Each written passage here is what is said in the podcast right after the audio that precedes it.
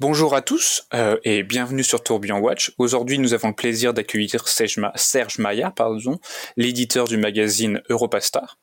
Dans ce nouvel épisode, nous allons revenir avec Serge sur sa carrière avant Europastar, pendant Europastar, sur son histoire familiale, sur les futurs challenges qui attendent le magazine et ce qu'il a pu apprendre sur lui-même en étant, euh, en travaillant chez Europastar. Bonjour Serge et bienvenue sur Tourbillon Watch. Nous sommes ravis de vous accueillir à notre micro. Bonjour Baudouin, c'est un plaisir de participer à ce podcast de, qualité que j'écoute d'ailleurs régulièrement. Ah, bah écoutez, ça nous fait euh, grandement plaisir d'entendre ça. Pour les gens qui éventuellement ne, ne, vous connaissent pas ou ne vous connaissent pas encore assez bien, est-ce que vous pouvez vous présenter? Qu'est-ce qu'on doit savoir sur vous? Alors donc euh, Serge Maillard, euh, alors on connaît souvent la famille Maillard dans, l'industrie horlogère parce qu'on est plusieurs Maillard. Alors parfois on me demande est-ce que vous êtes Serge, vous êtes Pierre, vous êtes Philippe, vous êtes Gilbert? En fait, euh, je suis là, je représente la quatrième génération d'une famille d'éditeurs spécialisés en horlogerie. donc Europastar en fait est le nom d'une maison d'édition fondée à Genève en 1927 par mon arrière-grand-père et je pense qu'on va voilà en parler largement durant ce podcast qui a vécu de multiples transformations mais qui a toujours été euh, une maison finalement familiale. D'accord. Et justement, oui, je pense que tout au long de ce podcast-là, on va pouvoir découvrir encore un peu plus l'histoire de la famille Maillard et, du magazine Europasta. Mais la première question que j'avais, bon, vous venez de, de Suisse, peut-être plus précisément de Genève, un peu comme Obélix, vous avez été mhm. baigné dans l'horlogerie. Mais quel a été votre premier contact avec l'horlogerie? Est-ce que vous avez un peu ce souvenir-là? Oui, bah très clairement, c'était la foire de Bâle parce que j'y allais euh, tout petit, alors euh, peut-être 8, 9 ans, 10 ans, pour euh, aider euh, mon père euh, sur le stand du, du magazine et j'ai en souvenir bah, finalement pour moi Baselworld c'était bah, ça s'appelait même pas Baselworld à l'époque il me semble mais c'était vraiment la voilà c'était le, le, côté foire le côté l'odeur du papier déjà qui est très impressionnante hein, quand on est petit on a toutes des odeurs qui sont qui mmh sont fortes on découvre tout ça et puis les gens qui viennent du monde entier euh, et ça, c'était toujours une sorte de pèlerinage euh, une fois par an. Et alors, j'étais pas en âge de travailler, mais j'aidais quand même un petit peu. Je distribuais quelques revues. Euh, et donc, ça, c'était vraiment la rencontre avec avec l'horlogerie, c'est-à-dire l'horlogerie dans ce qu'elle a de plus universel. C'est c'est fou. Je pense qu'il y a c'est des souvenirs que que peu de gens ont ou peu peu de, de, de, gens ont eu la possibilité d'avoir ce contact très jeune avec, je veux dire, la partie exécutive de l'horlogerie. Euh, pas vraiment en tant que passionné, je pense que vous avez un intérêt profond pour l'horlogerie, mais jeune, bah c'est euh, aider votre papa sur son stand. Vous voyez cette relation un peu particulière que. Oui, oui. Et, et, pourtant, moi, dès, disons, dès le plus jeune âge, ce qui m'intéressait vraiment, c'était le côté plus journalistique, je dirais. Donc, euh, très tôt, j'étais intéressé par le journalisme, par, par les éditions papier. Je me rappelle que bah, chaque jour je, je lisais le journal. Hein. Aujourd'hui, euh, euh, le enfin à l'époque le quotidien portait bien son nom puisqu'on lisait du, du papier vraiment tous les jours. Aujourd'hui, le papier a un peu changé de signification. Je pense qu'on va aussi euh, l'évoquer durant la, la, la, session. Mais c'est vrai que c'était le monde de l'édition. Euh, qui, qui me fascinait déjà, euh, avec euh, couplé, j'irais, à ce monde de l'horlogerie, dans ce qu'il y a de plus technique aussi, mais ce qu'il y a de plus humain euh, également. Puis c'était beaucoup de rencontres euh, dès, dès cette époque-là. Donc, je dirais que ça a aussi nourri mon goût de l'édition, de l'écriture, du papier, de la rencontre. Euh, à travers l'horlogerie qui est en Suisse. Bah, vous disiez, je, suis, je viens de Genève, je viens de, de Suisse, et donc l'horlogerie finalement fait partie de notre paysage quotidien. Ah bah ça, oui, ça c'est sûr. Et bon, on, on, on, utilise le mot Europastar depuis déjà euh, quelques minutes. Il y en a peut-être qui connaissent pas encore pour les plus jeunes de notre audience, et je les invite à, à aller voir ce que c'est, éventuellement à s'en procurer. Est-ce que vous pourriez comment pourriez-vous définir ce qu'est Europastar? Un peu l'âme pour que les gens puissent savoir. Bah, je dirais aujourd'hui Europastar c'est euh, un peu le magazine de la culture horlogère euh, mondiale. C'est historiquement c'était un magazine euh, plutôt professionnel c'est-à-dire qui faisait le lien entre les marques, qu'elles soient d'ailleurs suisses, japonaises, allemandes, américaines, italiennes, et leurs détaillants à l'international. Il faut savoir qu'évidemment, pendant longtemps, le client final était un peu euh, hors champ. Le dialogue se faisait mm-hmm. essentiellement entre les marques et leurs détaillants, et d'où l'importance d'ailleurs de la foire de Bâle, puis c'était la, la, rencontre annuelle entre ces deux acteurs essentiels. Et depuis quelques années, bien sûr, euh, voire quelques décennies maintenant, il y a la figure du collectionneur qui a émergé. Aujourd'hui d'ailleurs, les collectionneurs sont d'une certaine manière souvent aussi des détaillants, ils vendent. Euh, les détaillants sont aussi des collectionneurs, ils achètent beaucoup, euh, à titre privé également. Donc aujourd'hui, il n'y a plus vraiment de, c'est-à-dire les, les frontières qu'on mettait avant n'ont plus vraiment lieu d'être. Donc on s'adresse à l'écosystème horloger mondial c'est-à-dire qu'on soit euh, professionnel ou privé, sachant qu'il y a des privés qui passent peut-être plus de temps à se passionner, à rechercher des, la documentation horlogère que des professionnels. Donc aujourd'hui, euh, on est sur une ère, je dirais, d'ailleurs qu'on soit américain, japonais, chinois ou suisse, voilà, on peut avoir le même intérêt euh, pour euh, l'horlogerie. On peut être plus proche euh, en tant que Suisse d'un japonais qui s'intéresse à, à, à, Vacheron Constantin que une communauté Vacheron Constantin que que d'un Suisse qui ne s'y intéresse pas parfois. Donc c'est cette communauté là, je dirais. Et, et vous, vous disiez précédemment que vous aviez un, vous étiez fasciné pardon par le, le monde de l'édition et que très jeune euh, vous saviez que vous étiez attiré par cet aspect journalistique, pas forcément euh, technique en disant parfait je je viens d'une famille euh, d'éditeurs, moi je vais devenir horloger parce que je veux pas faire comme tout le monde. Finalement vous vous mmh inscriviez mmh dans ce sillon là. avant de rejoindre Europastar en 2014, que faisiez-vous et qu'est-ce qui vous a fait rejoindre Europastar?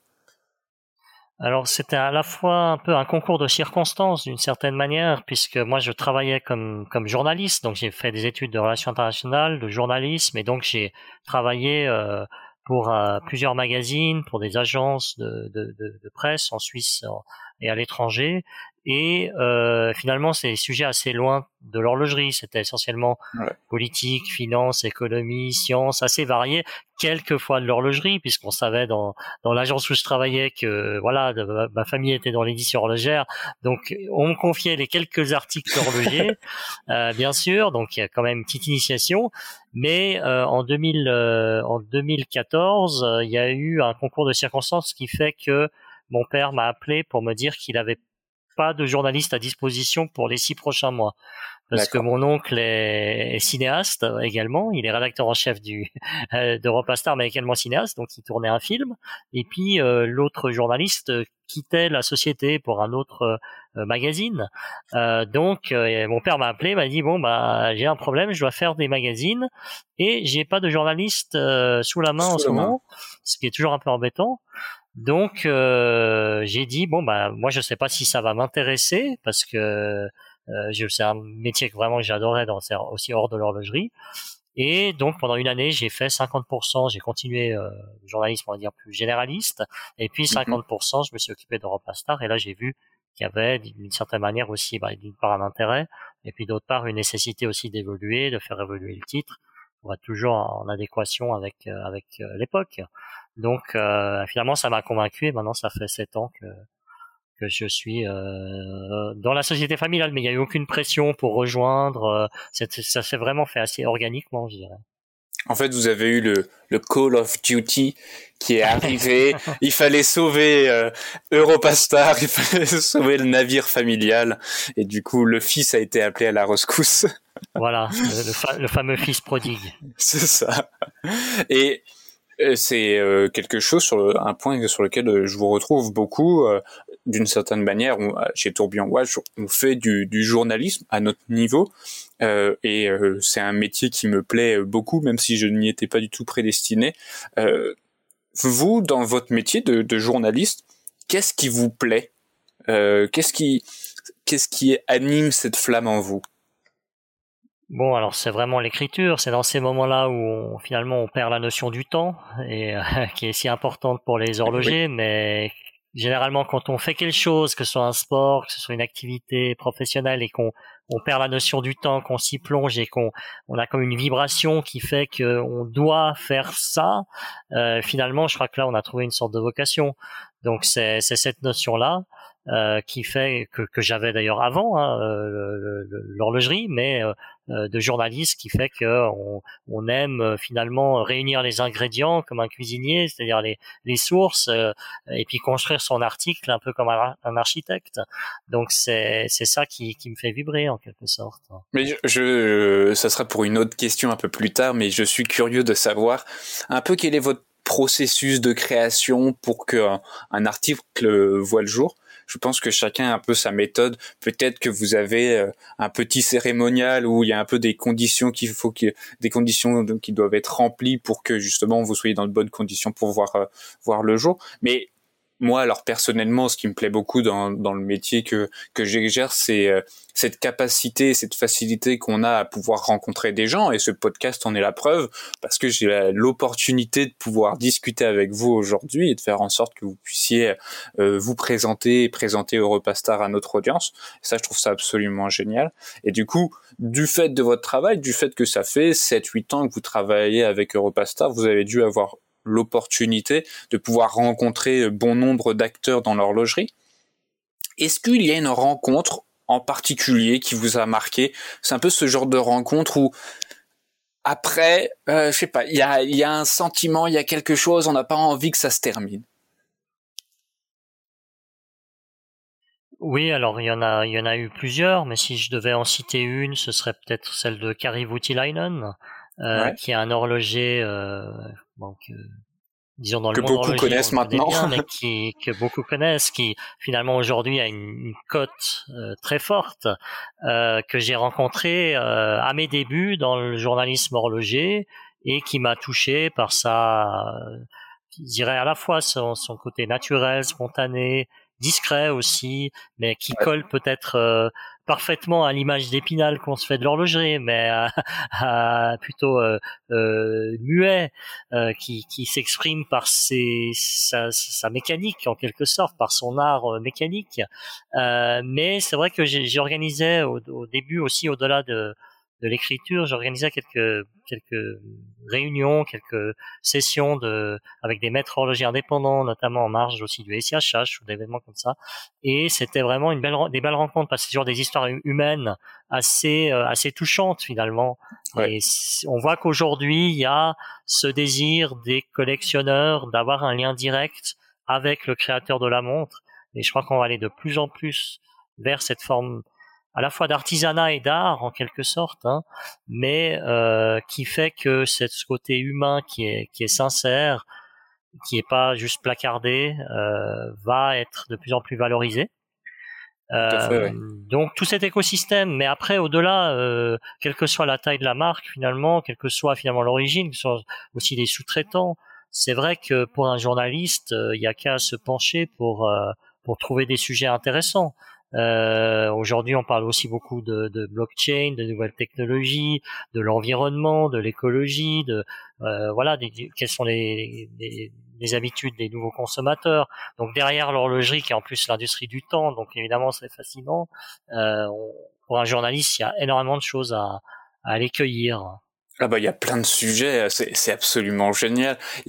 alors vous me dites si je me trompe, hein, mais je pense qu'une des des qualités que doit avoir un journaliste, c'est d'être euh, euh, curieux de, de et aussi euh, oser oser aller à la rencontre des gens, oser leur poser des questions, euh, être un peu une éponge qui vient euh, aspirer un peu tout le savoir et, et toutes les expériences que, que ces gens là pour l'exemple là c'était Carrie toutes ces toute l'expérience que ces gens ont eu et pour essayer d'en tirer de la substantifique moelle pour pouvoir la retranscrire à une audience.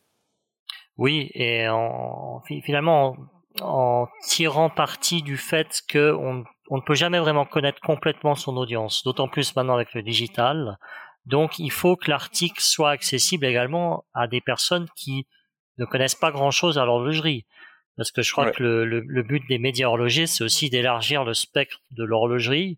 Et je crois que c'est la contribution euh, que les médias horlogers font, qui est le plus importante pour l'horlogerie en tant que telle, c'est vraiment ce côté euh, pertinence culturelle de l'horlogerie. Donc euh, également pour des personnes qui forcément sont pas sont pas forcément des, des, des grands connaisseurs, que l'article soit soit aussi accessible à ces personnes-là. Donc il y a cette notion aussi de alors on parle des fois de vulgariser, on peut dire euh, aussi d'humaniser d'une certaine manière, bah mais de, de, véhiculer, de transmettre un euh, savoir qui peut être très technique euh, d'une manière qui soit aussi intéressante. Et ça, c'est un, un sacré défi toujours. Ah bah oui, ça c'est je pense un défi qu'on a en commun. Alors en plus vous, euh, il y, a, y, a, ce défi euh, de la culture horlogère. Vous faisiez, enfin vous faites toujours des articles qui, qui peuvent ratisser de longues périodes pour apporter des explications à certains événements qui sont arrivés. Et on y reviendra un peu plus tard. Et à propos d'événements, bon, je pense que vous êtes plus âgé que moi. J'en ai que je n'ai que 24 ans. Vous avez est-ce que vous avez un souvenir, un souvenir marquant que vous pourriez nous partager, qui soit en rapport avec l'horlogerie, qui soit en rapport avec euh, votre carrière Est-ce qu'il y a quelque chose, un souvenir que vous aimeriez nous, partager? Bah, finalement, moi, les, souvenirs que j'ai, c'est que euh, j'ai une petite particularité, c'est que j'adore euh, écrire en, bougeant, en étant mobile, en voyageant. Parce que vous me parliez tout à l'heure, vous me posiez la question sur la méthode de travail. Donc c'est vrai que j'ai eu la chance d'être euh, euh, d'aller au-delà des frontières suisses, hein, parce que l'horlogerie est globale. Et notamment, par exemple, il y a deux ans, juste avant la pandémie, j'ai pu faire un, reportage euh, à, à, à, Shenzhen et ensuite à, à Canton euh, notamment dans les dans les centres de contrefaçon. On a pu aller euh, vraiment en reportage, en émission, euh, génial. même sur une intervention de, de la police locale et, et voir un peu aussi toute cette facette de la de l'horlogerie de volume, on dira. Donc c'est vrai que ce soit là, que ce soit finalement dans un cadre aussi parfois plus luxueux, euh, c'est c'est d'aller à la rencontre, hein, comme on comme on le disait précédemment. Euh, donc des souvenirs pour moi l'horlogerie c'est finalement quand j'étais quand j'étais plus jeune j'étais euh, j'allais moi à la foire de balle pour rencontrer le monde et maintenant j'ai la chance de pouvoir aussi voyager. Alors malheureusement un peu moins depuis un an et demi.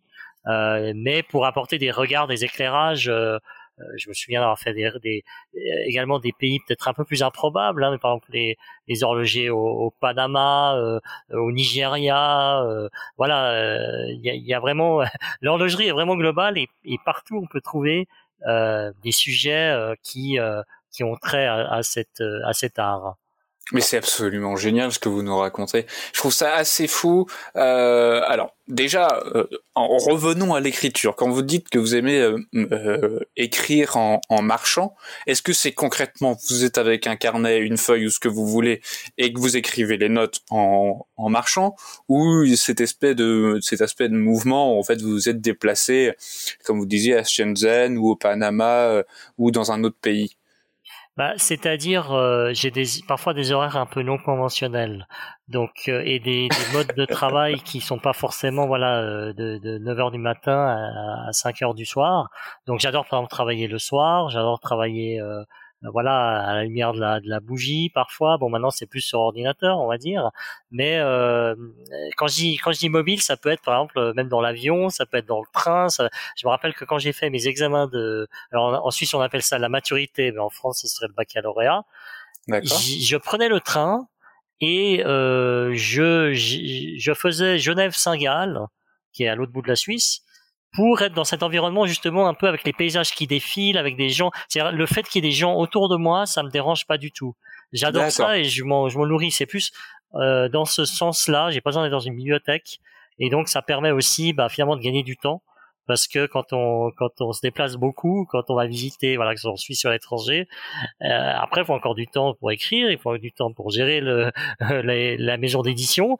Donc tout ça euh, est fait qu'il faut, euh, voilà, c'est pas c'est pas un métier on va dire conventionnel.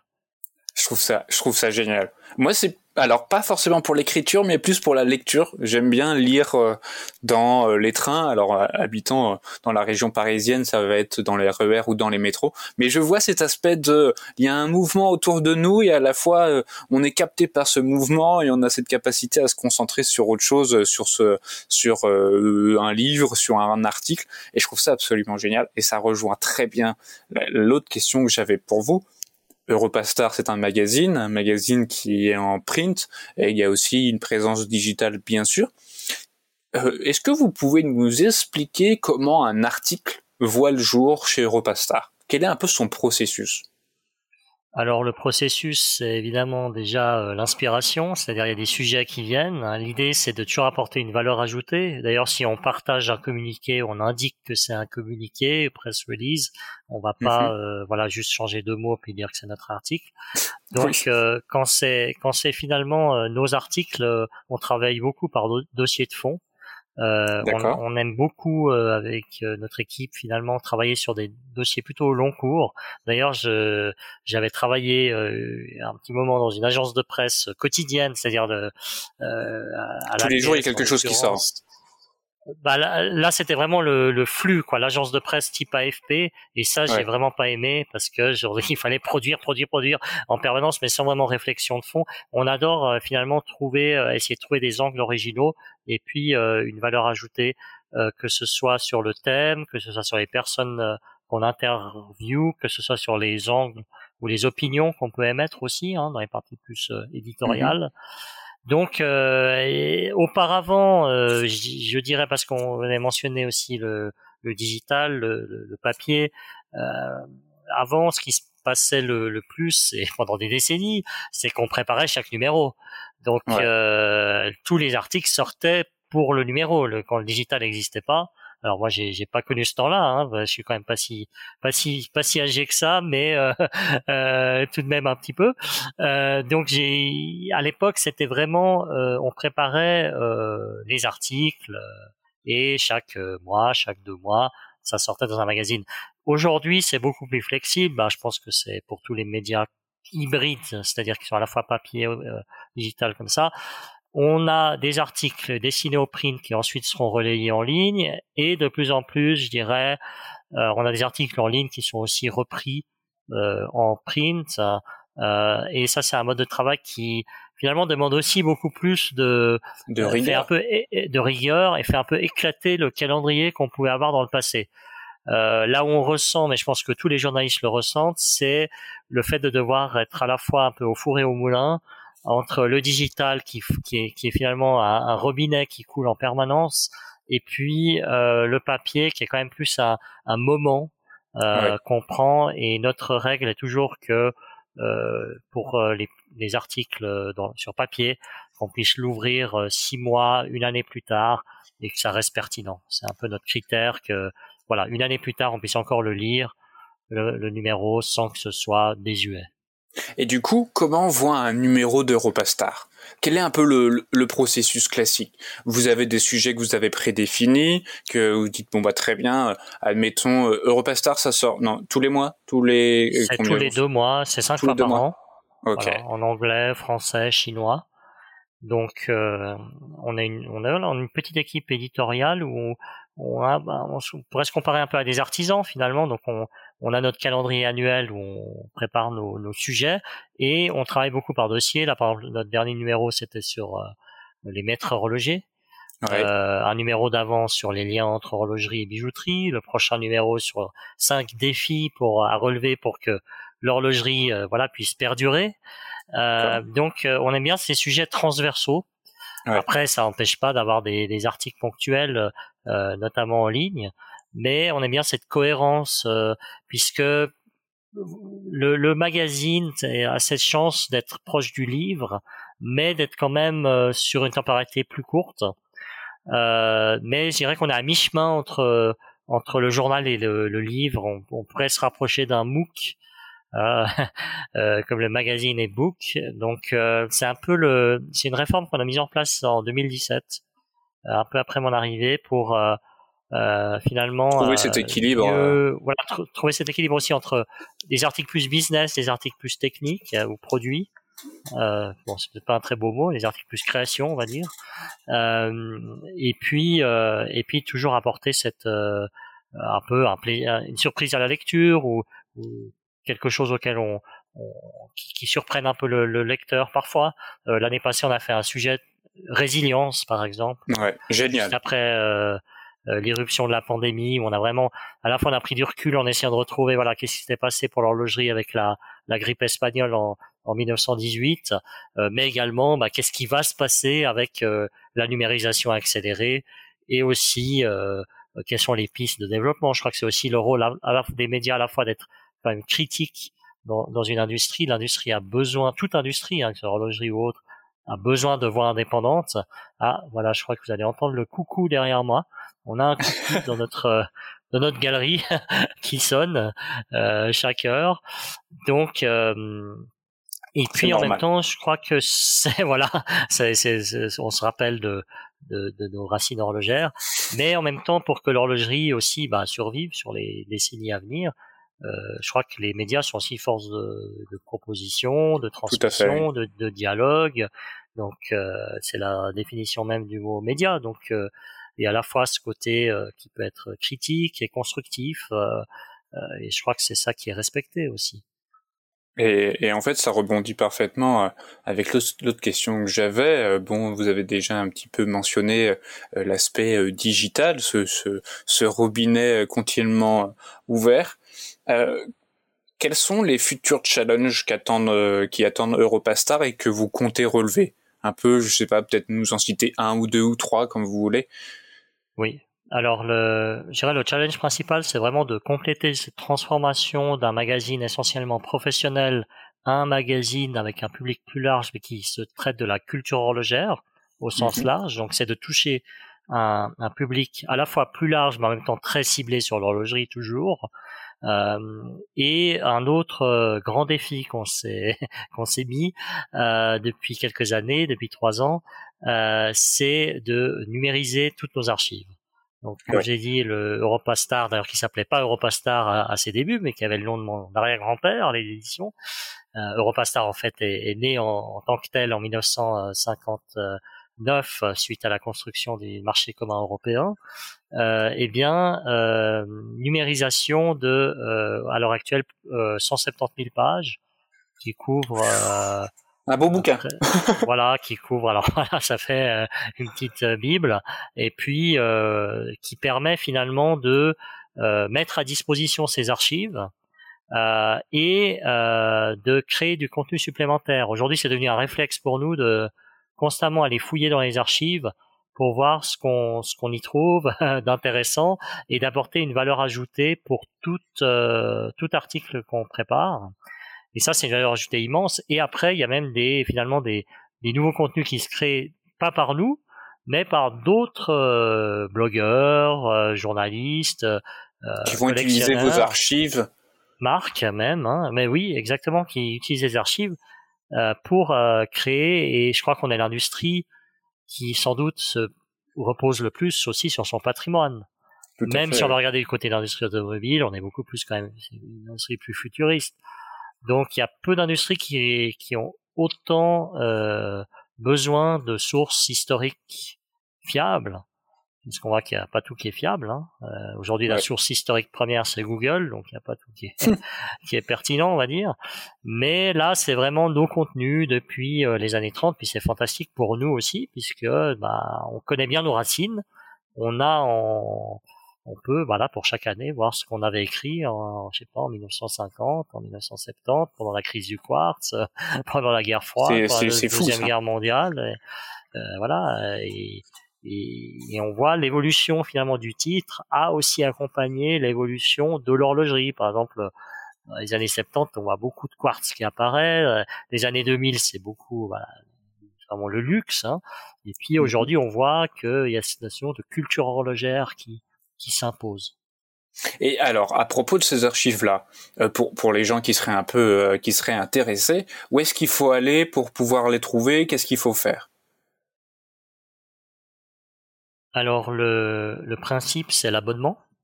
Euh, pour accéder aux archives et on utilise euh, les revenus de ces abonnements pour numériser euh, de nouvelles archives. Donc finalement c'est aussi une belle garantie qu'on donne aux, aux, abonnés, aux lecteurs. C'est euh, un peu comme Netflix, hein, mais bon avec moins de moyens, mais quand même. c'est de c'est de livrer des épisodes suivants, c'est-à-dire des nouvelles années, des nouvelles publications, parce que finalement on est une maison d'édition, donc on a eu énormément de publications différentes dans différentes langues, en espagnol, en anglais, en russe, en chinois, en arabe, et c'est de numériser tous ces contenus supplémentaires. Euh, donc euh, finalement, ce qui est bien avec le digital aujourd'hui, c'est que ça il y a eu une période où finalement c'était Napster et tout était piraté, gratuit, donc finalement ça a aussi beaucoup détruit. Hein, malgré tout, faut pas l'oublier, ça a détruit beaucoup de finalement le monde existant. Mais en s'adaptant, euh, le bah, Netflix est apparu et la notion d'abonnement aussi payant refait son chemin. Le risque c'était que tout soit gratuit, c'est-à-dire que plus personne ne soit prêt à payer pour des contenus et c'est ce qui, ce qui touche aujourd'hui beaucoup les médias. Mais en proposant des contenus de qualité ou exclusifs, parce que nos archives sont vraiment exclusives, hein, ça nous appartient, euh, c'est quelque chose qui attire et les gens sont prêts à, à investir pour y avoir accès. Tout à fait. Euh, Mais du coup, euh, concrètement, il suffit d'aller sur le, le, site de Repastar. Il y a une rubrique qui est spéciale, spécialement dédiée à ça. Si, si moi j'ai envie d'avoir, moi je suis euh, du coup un auditeur de Tourbillon Watch, je me dis ah tiens c'est quand même pour ma culture horlogère ça serait génialissime de d'avoir accès à ces archives là. Qu'est-ce qu'il faut que je fasse pour euh, pour pouvoir y avoir accès? Oui, bah c'est aussi simple que ça finalement. C'est sur notre site euh, Subscribe euh, où on a aussi ce qu'on appelle le club Europastar qui en fait permet à même sans être abonné hein, de de déjà visualiser euh, euh, tous les numéros, c'est-à-dire les covers, et puis de faire des recherches. D'accord. Euh, parce que ce qui est clé, c'est vraiment les moteurs de recherche. Quand on a 170 000 pages, euh, pour pas s'y perdre. Voilà, pour pas s'y perdre, pas devoir faire page par page. Là, ce serait un travail de moine, mais euh, finalement, en, en tapant, et c'est là qu'on voit aussi les intérêts divers. C'est euh, chacun aura son intérêt, que ce soit, je sais pas, les montres soviétiques des années 70 ou, ou euh, le grand luxe euh, récent ou, l'horlogerie patrimoniale. Euh, on tape ces mots, ces mots clés, et puis on a des résultats qui s'affichent. Par contre, pour visualiser les résultats, là, il faudrait quand même s'abonner. Mais du coup, l'abonnement, voilà. à peu près, pour avoir une idée. C'est, oui, bah, c'est 99 francs par, par an, euh, francs suisses. Alors attendez, 90, euh, c'est 90 C'est ça? Euh, Oui, voilà, 90, 99. Euh, et voilà, ça va représenter 85, 90 euros, je pense. par an Par an, et donc qui permet d'accéder. Après, on a d'autres abonnements qui permettent de télécharger aussi des pages. C'est-à-dire sans filigrane et on a des abonnements aussi combinés euh, avec le print, euh, avec le print en français, euh, voilà. Donc il y a en chinois, il y a, il y a différentes possibilités. Il y a, il y a à boire et à manger, mais bon, pour ceux qui, qui voudraient avoir, qui voudraient alimenter leur culture horlogère, pour 99 francs par an, du coup on divise ça par 12 pour que un peu faire le parallèle à, la Netflix, ça revient à un peu moins de, de 9 francs par mois ce qui reste tout à fait honorable pour la qualité des archives que, que vous proposez chez Europasta. Et c'est quelque chose que je, bah, je, je conseille parce que euh, j'ai essayé un petit peu de mon côté, parce que vous m'avez très gentiment euh, donné accès euh, aux archives et je vous en remercie. Et, et c'est vrai que c'est quelque chose de génial. Et à propos d'archives, je rebondis sur le numéro résilience que vous avez fait l'année dernière, qui était très intéressant sur le Covid. Euh, Qu'est-ce que le Covid nous a permis d'apprendre sur l'industrie horlogère? Alors c'est pas la première crise dit la dernière pour l'horlogerie qui est qui est une industrie qui travaille beaucoup par cycle. Hein. Euh, on voit qu'on est dans un cycle plutôt chinois en ce moment. Euh, mais la pandémie a accéléré quand même des, des, transitions qui étaient déjà en germe avant l'éclosion du coronavirus euh, et qui a obligé un peu une accélération de de ces tendances. Qu'on parle de numérisation, euh, qu'on parle aussi de cette transformation culturelle que je mentionnais. Il y a eu quand même en pleine pandémie plusieurs records euh, pour euh, qui ont été atteints pour des ventes aux enchères de montres. Alors il y a une part de spéculation, il y a une part de sincérité, il y a comme sur le marché de l'art contemporain finalement, c'est c'est des il y a certaines vaches sacrées, euh, il y a certains grâles, il y a certaines valeurs refuge même pour certains, euh, mais euh, je crois que ça a accéléré cette transition finalement d'un objet euh, autrefois du quotidien vers un objet d'exception, un objet artistique, la mécanique, euh, l'artisanat. Euh, c'est des mots clés qui, euh, qui, qui finalement vont résonner de plus en plus avec moins de volume, mais avec une valeur émotionnelle toujours plus forte. Et malgré tout, il faut quand même que l'horlogerie, qui historiquement est plutôt résiliente, hein, parce qu'elle a quand même surmergé, surmonté plusieurs crises qui étaient quand même des crises mondiales également, des guerres, euh, des, des, des, guerres froides, des, des guerres chaudes, mais aujourd'hui euh, qui est très dépendante euh, du marché chinois, qui doit réapprendre aussi à, à finalement séduire les, les clientèles locales. Les générations, ouais. Voilà, les, locales, oui, bien sûr. Euh, que ce soit, c'est un peu le, finalement, c'est un peu la même chose que pour le monde médiatique, mais le monde médiatique a fait cette transition bien avant. Euh, transition numérique, s'adapter pour vraiment être confronté au, goût des lecteurs. Bah, c'est un peu ce travail-là, un peu comme les médias l'ont fait il y a déjà 10-15 ans, euh, ils sont toujours en train de le faire d'ailleurs, que les horlogers doivent finalement sont confrontés à cette euh, problématique de relation directe, accélérée, attente très forte, et en même temps euh, euh véhiculer de l'émotion et, et de l'authenticité, parce que aujourd'hui avec les réseaux sociaux, les réactions sont épidermiques, elles sont très rapides. Donc euh, c'est finalement cette prise directe avec la, une sorte d'opinion publique horlogère peut-être euh, qui est le peut-être le fait le plus important de, de, notre époque, que ce soit en ligne ou, ou en direct.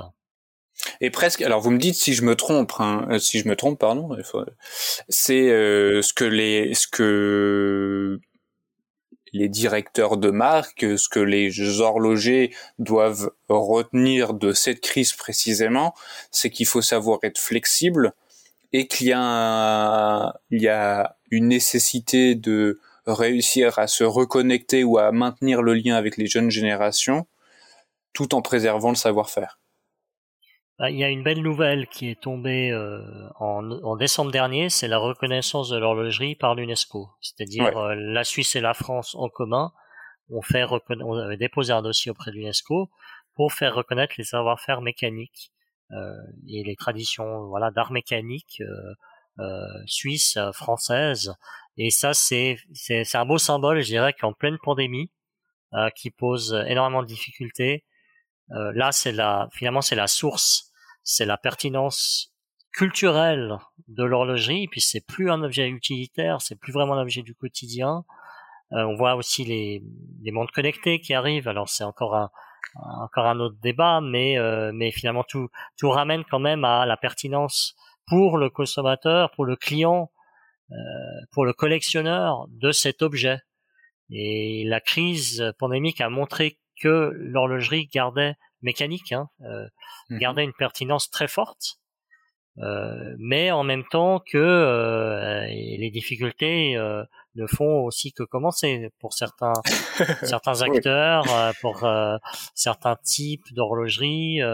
La réinvention est constante de toute façon, c'est par définition. La particularité de cette industrie, c'est peut-être aussi d'être aussi concentré dans un pays sur une petite région de ce petit pays et donc d'être un écosystème tout petit également euh, qui, qui fait que euh, il y a un tissu industriel qui est très dense et c'est effectivement ce tissu industriel qu'il faut préserver parce que c'est difficile de délocaliser euh, ces savoir-faire. On a beaucoup délocalisé. Euh, on voit aussi la pandémie a aussi montré les limites de cette délocalisation oui, tout à fait. Euh, mais pour revenir dans la Karivuti que, que je mentionnais euh, au début, des horlogers euh, qui sont aux sources de cette de cet art ont un très bel avenir. Et mm. même dans l'entrée de gamme, il y a un très bel avenir pour des acteurs avec de la créativité, puisque il faut bien commencer quelque part aussi. mais il faut faire attention à ce que les volumes avec leur chute, n'endommagent pas finalement tout l'outil industriel qui a été préservé pendant des décennies. Donc on parle d'artisanat ou d'industrie, euh, et cette reconnaissance par l'UNESCO, pour moi, elle a un signal très fort. Et mais c'est un point de départ. Quelque chose que je n'avais pas complètement compris, il y a encore ça euh, aujourd'hui, même ce matin, c'était l'importance de la préservation de, de l'outil industriel. C'est que je discutais avec un autre acteur dans l'horlogerie et euh, il m'a fait euh, comprendre ceci, c'est que certes il y a il y a des artisans horlogers, il y a des horlogers indépendants, euh, dont certains donc Kari Voutilainen, mais même bien d'autres qu'on a pu avoir la, la, chance de pouvoir interviewer et que bah, ces acteurs là n'ont pas forcément une capacité de production de tous les éléments que font la montre. Il y a certains éléments comme le ressort spiral qui sont assez compliqués à usiner Certains arrivent à faire ça eux-mêmes, mais d'autres vont appeler des sous-traitants. Et justement, si cette crise vient fragiliser ce tissu-là, parce qu'il y a une baisse euh, trop forte des, volumes, on a affaire à un outil industriel qui, pour survivre, doit atteindre certains niveaux de volume. Et si ces acteurs, si ces sous-traitants disparaissent, eh ben il y aura aussi un impact sur euh, sur euh, certains artisans horlogers qui bah ne pourront plus avoir en fait euh, certains éléments de la montre. alors soit parce que le, le savoir-faire aura complètement disparu, soit il aura été délocalisé, mais ça vient fragiliser l'outil industriel suisse qui a quand même son importance c'est sûr que même si beaucoup de marques se proclament manufacture, évidemment, euh, et c'était un mouvement très fort durant ces 20 dernières années avec euh, la, montée en gamme de l'horlogerie, euh, rares sont celles qui sont vraiment, euh, au sens premier, qui font tout à l'interne. Hein, il y en a vraiment très très peu. Et tant, tant mieux aussi d'une certaine manière, parce qu'historiquement, l'horlogerie a toujours été une histoire de collaboration. Euh, avec euh, une spécialisation de certains acteurs dans ce qu'ils savent faire de mieux et d'autres dans leur propre euh, compartiment. Et donc c'est souvent de du bas que que vient euh, l'innovation, la ressource, hein, des acteurs pas forcément connus. Euh, que ce soit du point de vue même de la mécanique d'exception, souvent c'est des des créateurs indépendants qui vont nourrir cette mécanique d'exception pour des grandes marques, que ce soit les mouvements euh, eux-mêmes hein, qui sont fiables, euh, aussi même produits en grand volume, parce que justement également euh, plus facile à, à, traiter pour les, l'horloger de quartier ou la boutique de quartier qui va pouvoir traiter plus facilement des mouvements peut-être plus standards. Euh, mais aussi, il faut pas oublier qu'aujourd'hui, on parle beaucoup de e-commerce, d'Instagram, de TikTok pour les pour le luxe. Mais finalement, euh, les pionniers de tout ça, ça a été des marques d'entrée de gamme euh, qui, qui, ont tout de suite compris que euh, Instagram était très important, que que le e-commerce il fallait l'exploiter. Pourquoi? Parce que elles n'ont pas le choix. C'est marche ou crève. voilà, une fois qu'on a fait une campagne de socio-financement sur Kickstarter, euh, ben après il faut concrétiser et on n'a pas les ressources derrière. Donc finalement c'est des laboratoires exceptionnels. Euh, donc on part d'un point de vue technique avec la sous-traitance en Suisse, qu'on part d'un point de vue aussi de tous ces entrepreneurs qui tentent des choses. Euh, je crois qu'on pourra s'inquiéter pour l'horlogerie le jour où elle suscitera plus de vocation, le jour où on verra plus de start-up, le jour où on verra plus de jeunes entrepreneurs qui veulent, qui sont fascinés par cet univers et qui veulent monter leur start-up horlogère, même si euh, leur voilà l'espérance de vie est très faible pour beaucoup. Euh, et, ben ça, ça veut bien dire que ça fait rêver, ça veut bien dire qu'il y a une volonté, il y a une envie, et euh, je crois qu'en amont ça c'est très important. Et donc il faut absolument euh, à la fois soutenir et même, je dirais, faire encore euh, euh grandir cet écosystème artisanal et industriel, parce que les deux s'imbriquent et il y a des acteurs qui ont commencé dans l'industrie, qui sont devenus des artisans, euh, d'autres euh, qui, qui sont des artisans qui travaillent pour l'industrie. C'est un écosystème vraiment, et c'est un écosystème vivant hein, forcément. Tout à fait. Et à propos, enfin, d'écosystème, euh, il y a souvent des conseils qui sont donnés. Est-ce que, enfin, quels conseils vous auriez aimé qu'on vous donne euh, pour votre vie, de manière générale? Alors peut-être de prendre le temps, puisqu'on parle beaucoup de, on parle beaucoup de temps et finalement c'est ça un peu le paradoxe d'ailleurs dans cette, quand on parle d'horlogerie, c'est que euh, finalement aujourd'hui c'est l'horlogerie doit presque se débarrasser du temps. Euh, elle cherche à se débarrasser du temps, à être un art intemporel, alors qu'elle mesure le temps. Donc euh, c'est tous les paradoxes. Mais mais de prendre le temps, c'est peut-être la liberté qu'on a aujourd'hui en tant que société aussi indépendante, euh, de prendre le temps, de faire un travail patient, d'artisan en quelque sorte. Euh, c'est toujours finalement euh, quelque chose qui aujourd'hui est de plus en plus difficile de, de prendre le temps de parce que moi j'adore faire plusieurs choses en même temps. Je, je fais beaucoup de multitasking, euh, mais en même temps je sais que quand je suis plongé dans quelque chose que les résultats seront les meilleurs. Donc arriver à trouver cet équilibre, je crois que c'est pour tout le monde le cas hein, aujourd'hui de trouver cet équilibre entre à la fois euh, être en profondeur dans quelque chose et on sait qu'aujourd'hui on doit jongler en tellement de tâches différentes entre le digital, le physique, euh, voilà, on va s'occuper de de la famille, de euh, on est on est toutes les barrières sont tombées finalement. Et je crois qu'on va presque réapprendre chaque être humain aujourd'hui à, à apprivoiser le temps et l'horlogerie est peut-être là pour rappeler voilà chaque seconde qui est là. Et en même temps le, le temps long. Et moi c'est ce que j'aime c'est travailler sur le temps long euh, prendre le temps. Voilà vraiment tout simplement. Et ça non c'est extrêmement important euh, alors encore plus aujourd'hui euh, euh l'immédiateté est souvent prônée euh, souvent même prônée par les réseaux sociaux. Mais c'est vrai que il y a, rien de mieux qu'un sujet ou qu'une activité euh, qui nous a permis de prendre le temps, éventuellement de même savourer ce moment un peu hors du temps. Je pensais euh, bah, la lecture d'un bon livre. Et à propos de, de bons livres, je ne sais pas si vous en avez à, conseiller à notre audience, peut-être en particulier, euh, soit en lien avec l'horlogerie, soit de manière générale, hein, qui vous vient en tête c'est vrai que je vais être tout à fait franc, c'est-à-dire que je remarque aussi les, les dégâts du numérique. C'est-à-dire je, je lisais beaucoup plus quand j'étais, euh, voilà, il y a peut-être dix ans encore qu'aujourd'hui. Euh, malheureusement, hein, euh, donc c'est aussi finalement, je lis en ligne. Alors je, je, lis bien sûr encore pas mal de livres, hein, mais avant j'étais plongé dedans. Donc aujourd'hui, retrouver cet équilibre entre le physique et le virtuel, et d'ailleurs, c'est ce qu'on cherche à faire puisqu'on fait du, du, physique et du virtuel. euh, et un livre, un magazine, je le compare souvent à, à, la montre mécanique. Euh, c'est tangible, c'est c'est c'est de la mécanique ancestrale finalement. C'est c'est l'imprimerie, c'est c'est c'est des rouages.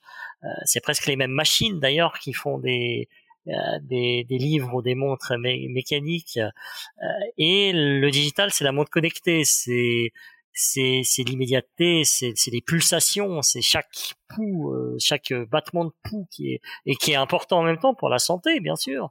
Donc, euh, mais voilà, je digresse. Mais pour revenir à la question, euh, j'ai lu cette année un, ouvrage. Alors, j'ai quand même resté dans l'horlogerie. Euh, euh, je pourrais citer à la recherche du temps perdu, mais c'est le, le, livre de, de Pierre-Yves Donzé, donc l'historien bien connu, sur l'histoire globale de l'horlogerie. Et j'aime bien cette approche parce que euh, elle est pas helvético-centrée et finalement on voit que c'est quand même euh, un savoir-faire mondial euh, l'horlogerie.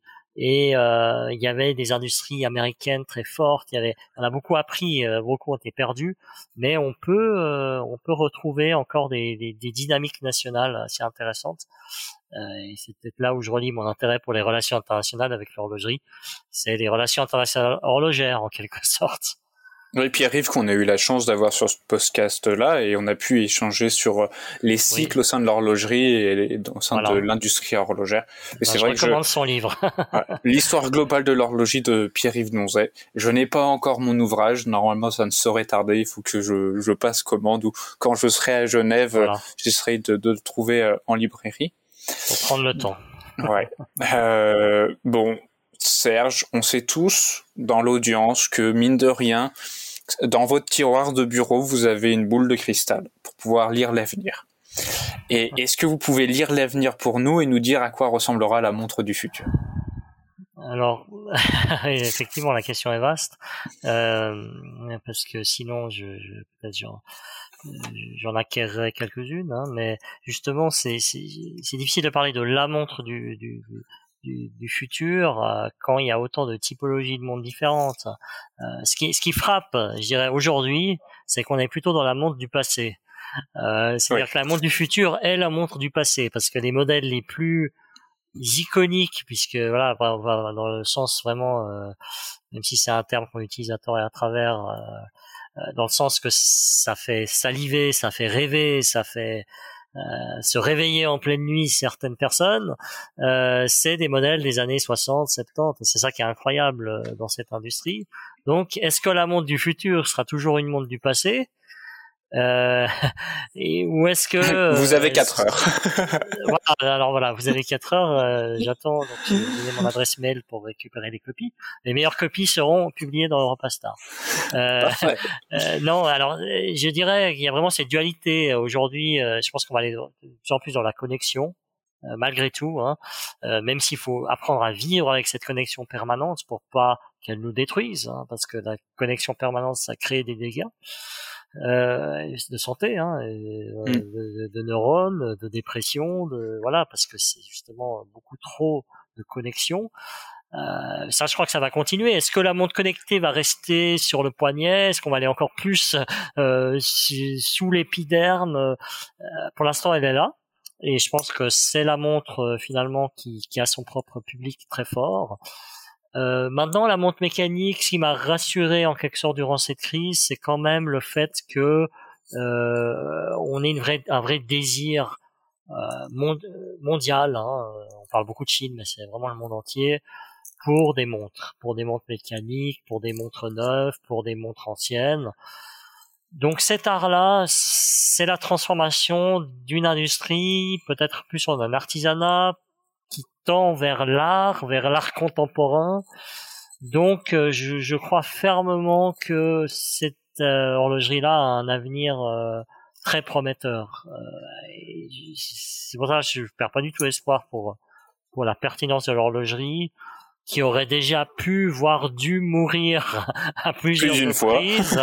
Donc on annonce, c'est pas la première fois qu'on annoncerait par la mort de la montre traditionnelle, mais je crois que finalement elle n'a jamais été aussi pertinente qu'aujourd'hui si elle sait se transformer en un art contemporain euh, euh qui sait parler aux émotions, qui a son public, qui sait pas juste de la spéculation et qu'ensuite on passe à autre chose.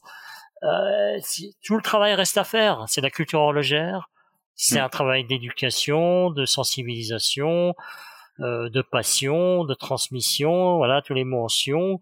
Euh, et, euh, et, nous, on essaie d'y contribuer en tant que média finalement par notre histoire, par notre transformation également en quelque chose qui dépasse le pur monde professionnel. Et on essaie de s'inscrire dans cet écosystème qui fait que la montre dite traditionnelle a, je, je crois, encore un très bel avenir et en tout cas en tant que journaliste, je peux vous dire que la liste des sujets à traiter est encore longue. ah bah parfait. En tout cas, merci beaucoup Serge pour cette discussion. Je pense que, euh, alors pour ceux qui ne vous connaissaient pas ou ne connaissaient pas Europastar, ils ont pu avoir un joli dessin de ce que c'est j'espère qu'il y en a plus d'un qui iront sur votre site pour voir euh, en tout cas les archives euh, ou, ou, même se procurer de vos, de vos numéros. on espère vous revoir très vite sur Tourbillon Watch. Bah avec plaisir. Un grand merci. En tout cas, c'est toujours un voilà. Bah, on a parlé de temps, de temps long et de pouvoir euh, discuter, d'avoir un dialogue euh, euh, pendant aussi longtemps. C'est en tout cas, c'est vraiment apprécié. En tout cas, bah, euh, c'est tout à fait réciproque. Euh, merci à vous, chers auditeurs, d'avoir suivi ce podcast en notre compagnie. On espère que vous avez apprécié cet épisode. Vous pouvez retrouver tous nos podcasts directement sur notre site tourbillonwatch.com ou bien sur toutes les plateformes d'écoute comme Apple Podcast, Spotify ou bien Deezer.